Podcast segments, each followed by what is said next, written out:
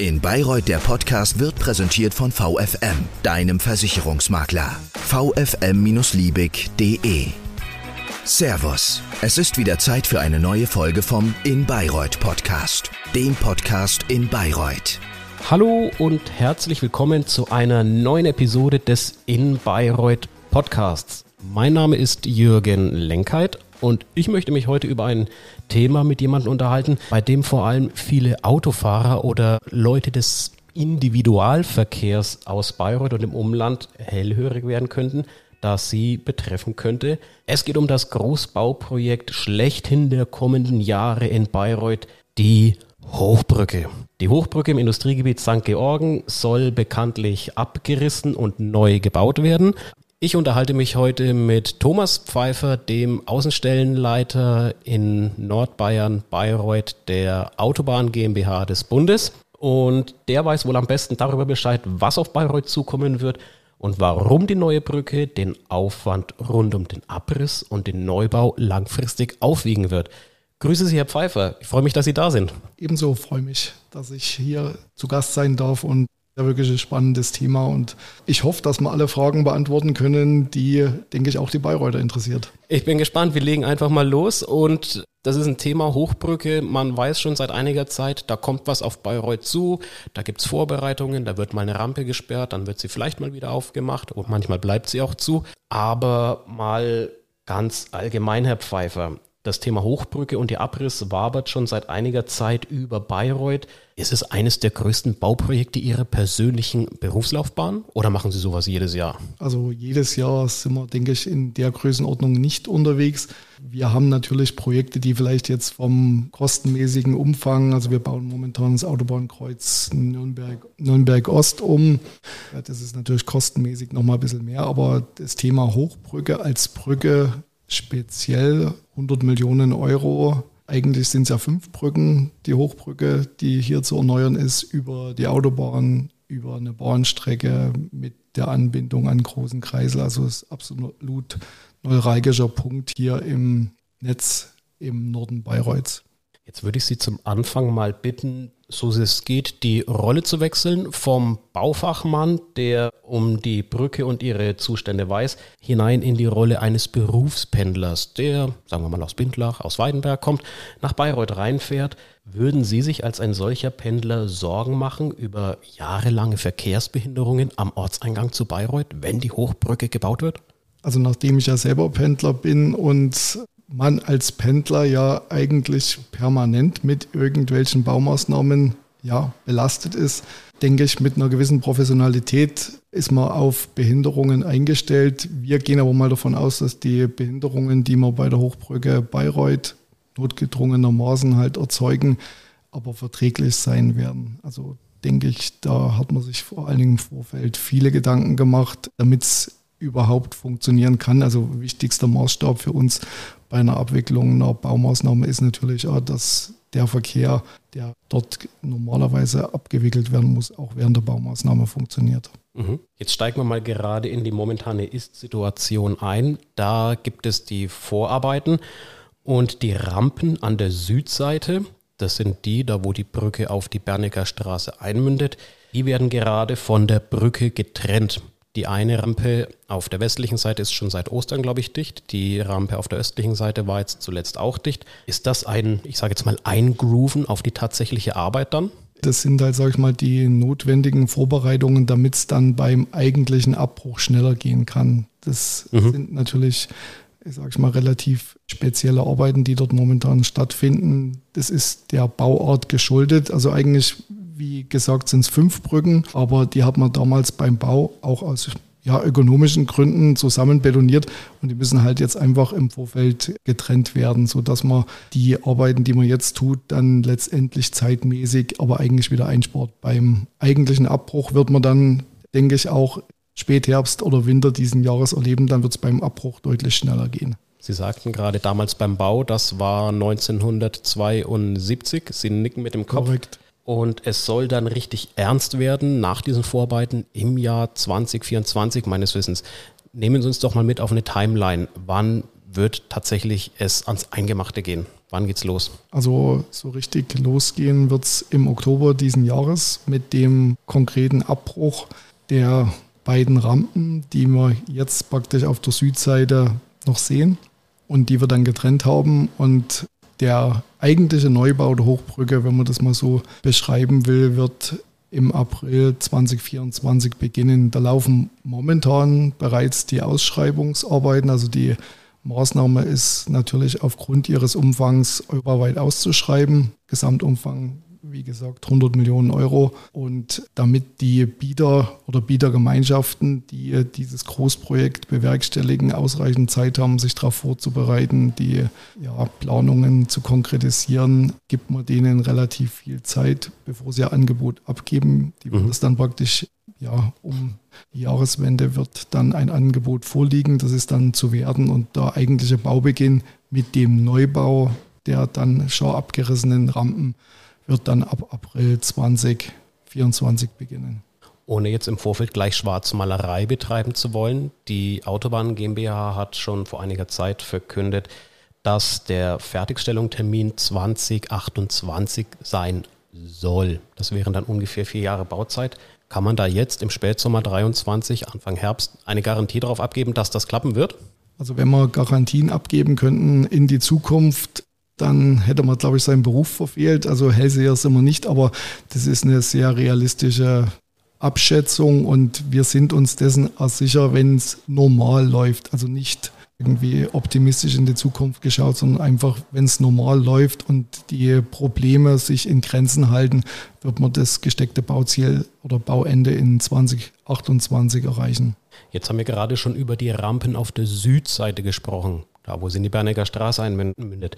Jetzt möchte ich mal gerne auf die andere Seite der Hochbrücke gehen. Da soll meines Wissens als nächstes die Rampe, die vom Kreisverkehr stadteinwärts fährt, beziehungsweise ins Industriegebiet hinunter, dann als nächstes quasi mit in Angriff genommen werden und beziehungsweise abgetrennt werden. Das so ein bisschen die erste Nagelprobe für die Verkehrsführung nochmal?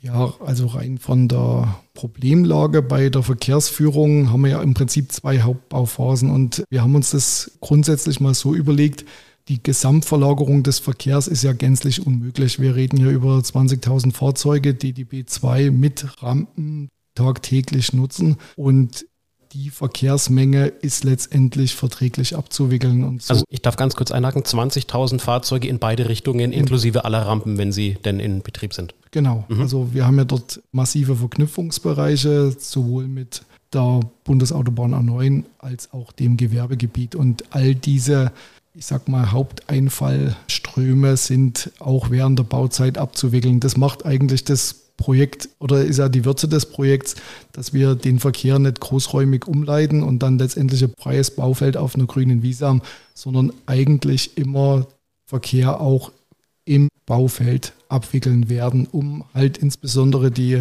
Umleitungsstrecken übers Gewerbegebiet St. Georgen West im Wesentlichen, ich sag mal, verträglich zu schonen. Jetzt haben Sie gerade schon St. Georgen West als Umleitungsstrecke erwähnt.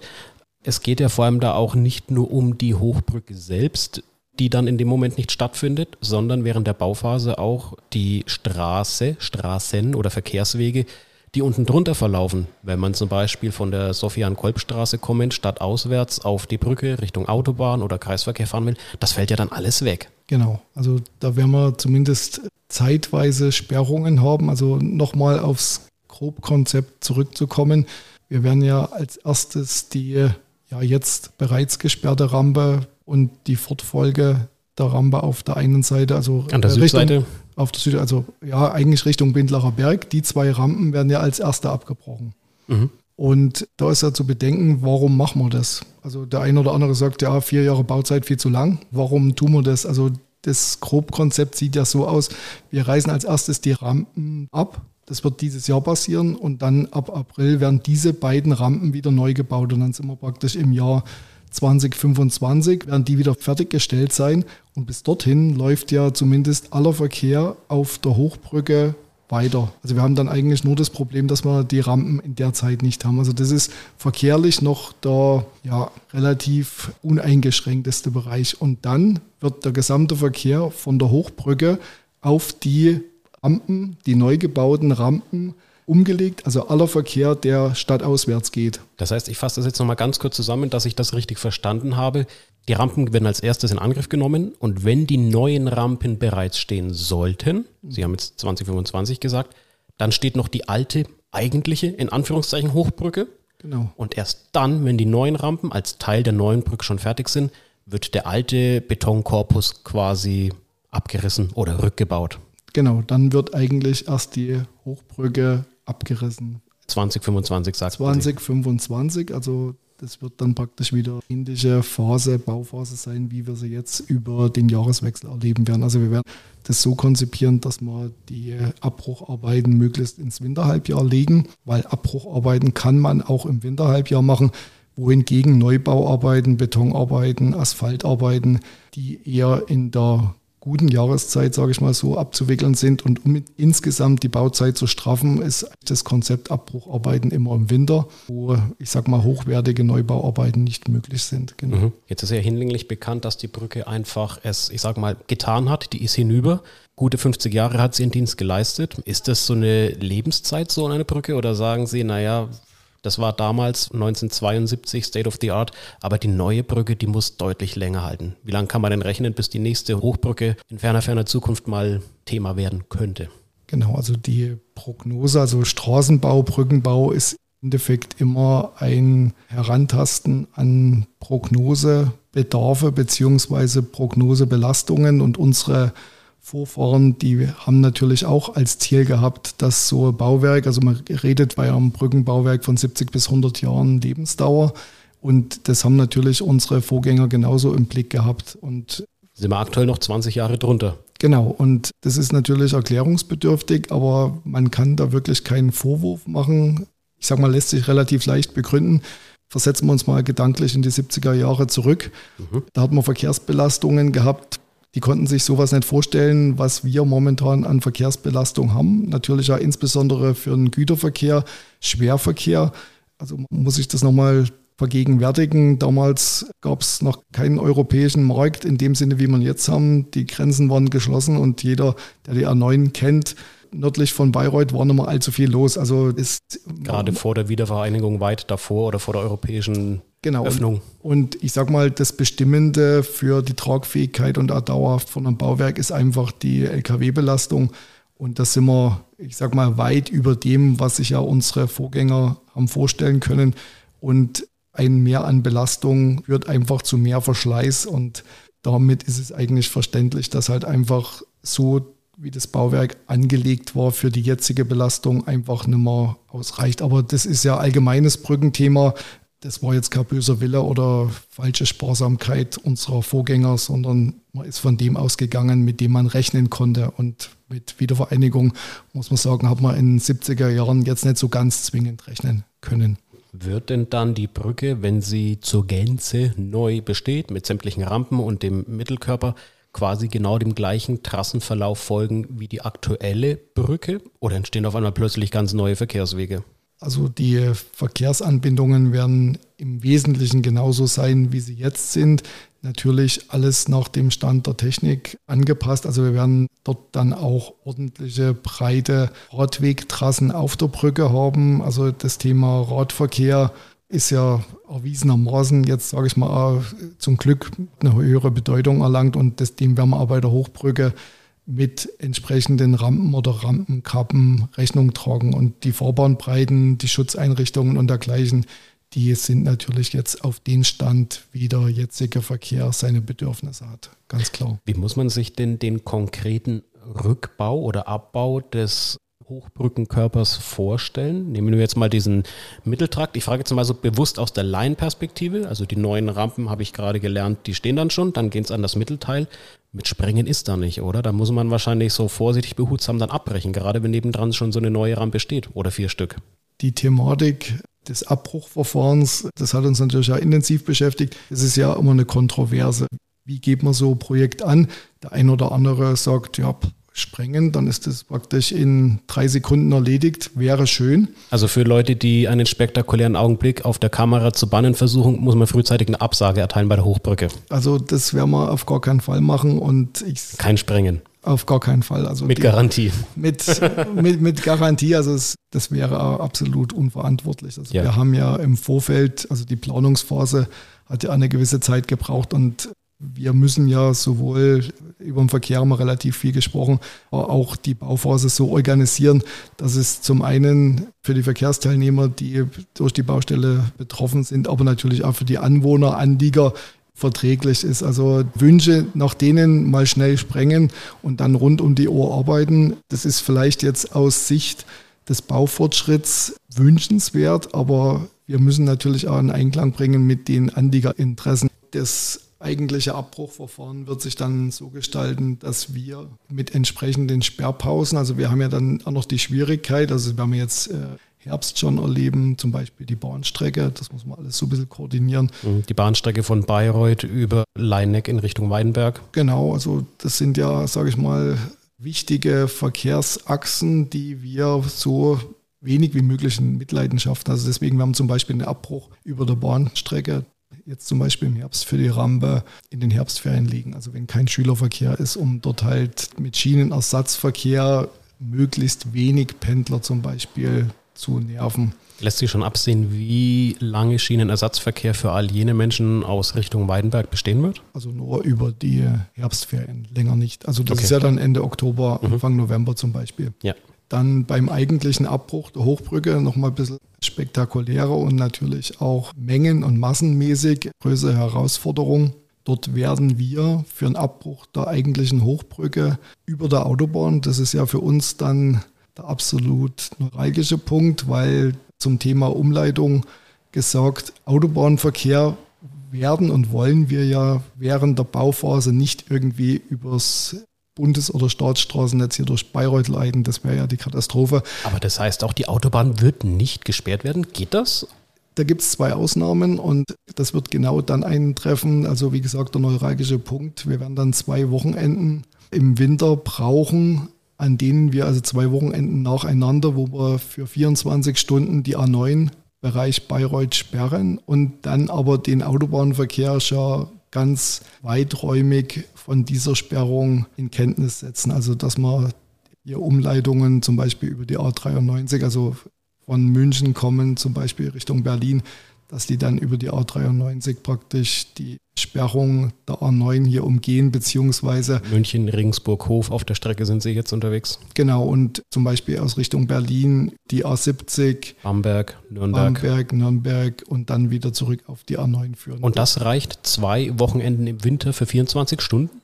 Das muss reichen. Also Sie länger. müssen Top-Leute haben bei der Autobahn. Also ich sag mal, das machen wir ja nicht selber. Wir hoffen oder wir gehen davon aus und die gibt es tatsächlich auch, dass wir Top-Abbruchunternehmen hier gewinnen, die den Verkehrsweg Autobahn wirklich nur 24 Stunden beanspruchen. Also das wird mit Sicherheit auch der Punkt sein, der dann von den Anliegern oder von der Öffentlichkeit mit Sicherheit mit großem Interesse wahrgenommen wird, weil dort wird Technikeinsatz notwendig sein, auch über Nacht, um dieses also wirklich sehr anspruchsvolle Bauziel innerhalb von 24 Stunden die Brücke dann letztendlich runterzuholen und von der Autobahn zu entfernen. Genau. Also liebe Hobbyfotografen, vielleicht doch mal dann nachts aufstehen, sich irgendwo in sicherer Entfernung postieren und dann vielleicht gibt es, wenn auch keine Sprengung, das vielleicht trotzdem das ein oder andere spektakuläre Foto, wenn die Bagger dann anrücken. Herr Pfeiffer, sagen Sie mir doch mal, es wird jetzt so lange an dieser Autobahn beziehungsweise an der Hochbrücke über die Autobahn schon geplant und über sie geredet. Macht man so ein Projekt, zumindest jetzt in Ihrem Zuständigkeitsbereich hier in Nordbayern-Bayreuth, das macht man aber auch nicht alle Tage, oder? Lastet da Druck auf dem Kessel, dass wirklich alles klappt, dass die Planungsphase lang genug angedauert hat? Das muss man absolut bestätigen. Also das ist von, vom Gesamtkomplex halt extrem aufwendig. Also nicht nur das reine Bauen, das ist, glaube ich, das, was uns als Bauingenieur, sage ich mal, das haben wir gelernt und das sind wir relativ gut eingespielt. Das Thema ist hier natürlich die Facettenhaftigkeit des gesamten Umfangs. Also wir haben hier eine Menge an Verkehr zu organisieren. Also ob das jetzt die Bahnlinie ist, den Autobahnverkehr muss umgelegt werden. Wir haben Gasleitungen im Baufeld. Wir haben Gewerbebetriebe, die, ich sag mal, eine Andienung brauchen. Die muss immer irgendwo gewährleistet sein. Wir haben Radwegtrassen und dergleichen. Also das ist schon vom Gesamtumfang relativ aufwendig. Und dann haben wir natürlich auch noch Baufirmen, die irgendwie auch koordiniert werden müssen. Also Ja. das ist, ich sag mal, wir haben ja in den letzten Jahren auch viel lernen müssen. Dahingehend, da gab es mal eine Corona-Krise, dann mussten Hygieneanforderungen eingehalten werden. Wir haben Baustoffprobleme durch die Ukraine-Krise gehabt. Also das lässt einem da schon in gewisser Weise auch ehrfürchtig werden vor so einem Projekt. Also man denkt immer, man hat an alles gedacht, aber auch bei diesem Projekt werden mit Sicherheit Aufgaben auf uns zukommen, die uns dann auch nochmal ganz ad hoc extrem fordern werden. Aber wir haben, denke ich, ein gutes Team und ich bin da sehr zuversichtlich, dass man möglichst an alles gedacht hat, an das man hätte denken können. Letzte Frage an Sie, Herr Pfeiffer. Freuen Sie sich darauf, wenn es dann endlich losgeht, also in das heiße Stadium, wenn die Vorarbeiten dann vorbei sind? Also absolut, kann ich ja bestätigen. Wir haben ja den Patient Hochbrücke relativ intensiv in der Betreuung und die eine Rampe, die uns dann dieses Jahr dann doch leider vor der gewünschten Zeit nicht mehr zur Verfügung stand ist, hat uns das eigentlich nochmal verdeutlicht. Hier ist einfach Handlungsbedarf und wir sind jetzt auch wirklich ganz froh, dass wir loslegen können. Und ich bin natürlich auch als Bauingenieur, als Brückenbauer irgendwo auch, ja, in gewisser Weise freue ich mich ja drauf, dass wir hier das Problem abräumen können.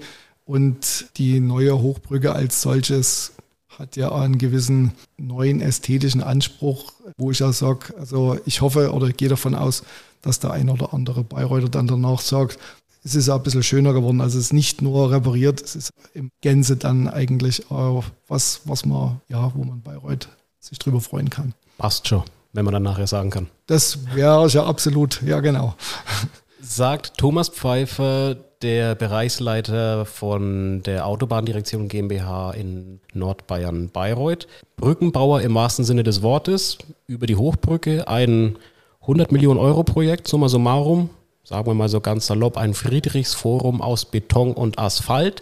Es wird im Herbst dann allmählich in die heiße Phase losgehen. Der eigentliche Bau startet dann im April 2024. Vier Jahre lang soll es dauern und Bayreuth soll dann auf einer der wichtigsten, wenn auch nicht sogar der wichtigsten Verkehrstrassen langfristig modernisiert werden. Herr Pfeiffer, ich bedanke mich bei Ihnen für das Gespräch. War sehr aufschlussreich, hat mir sehr viel Spaß gemacht. Ebenso, vielen Dank. Also jederzeit gerne wieder. Haben Sie noch einen abschließenden Tipp an die Autofahrer für während der Bauzeit? Don't worry, be happy, irgendwas dergleichen, wenn man doch mal in der Umleitung steckt? Ja, also einfach nicht ärgern und wir machen das auch nicht, um die Autofahrer zu ärgern. Es ist halt einfach notwendig und im Endeffekt können wir ja froh sein, dass wir die Infrastruktur in Ordnung bringen können und denke ich auch zukunftsfähig machen. Letztendlich ohne Bauen irgendwo Stagnation hilft uns ja allen nicht weiter. Stagnation hilft uns allen nicht weiter. Das lassen wir als Schlusswort so stehen. Ich bedanke mich bei Ihnen für Ihre Zeit und für Ihr Gespräch, Herr Pfeiffer. Tschüss, Servus. Tschüss, ebenso. Das war der In Bayreuth Podcast. Wenn es dir gefallen hat, dann bewerte uns doch bitte mit fünf Sternen in deinem Podcast-Portal.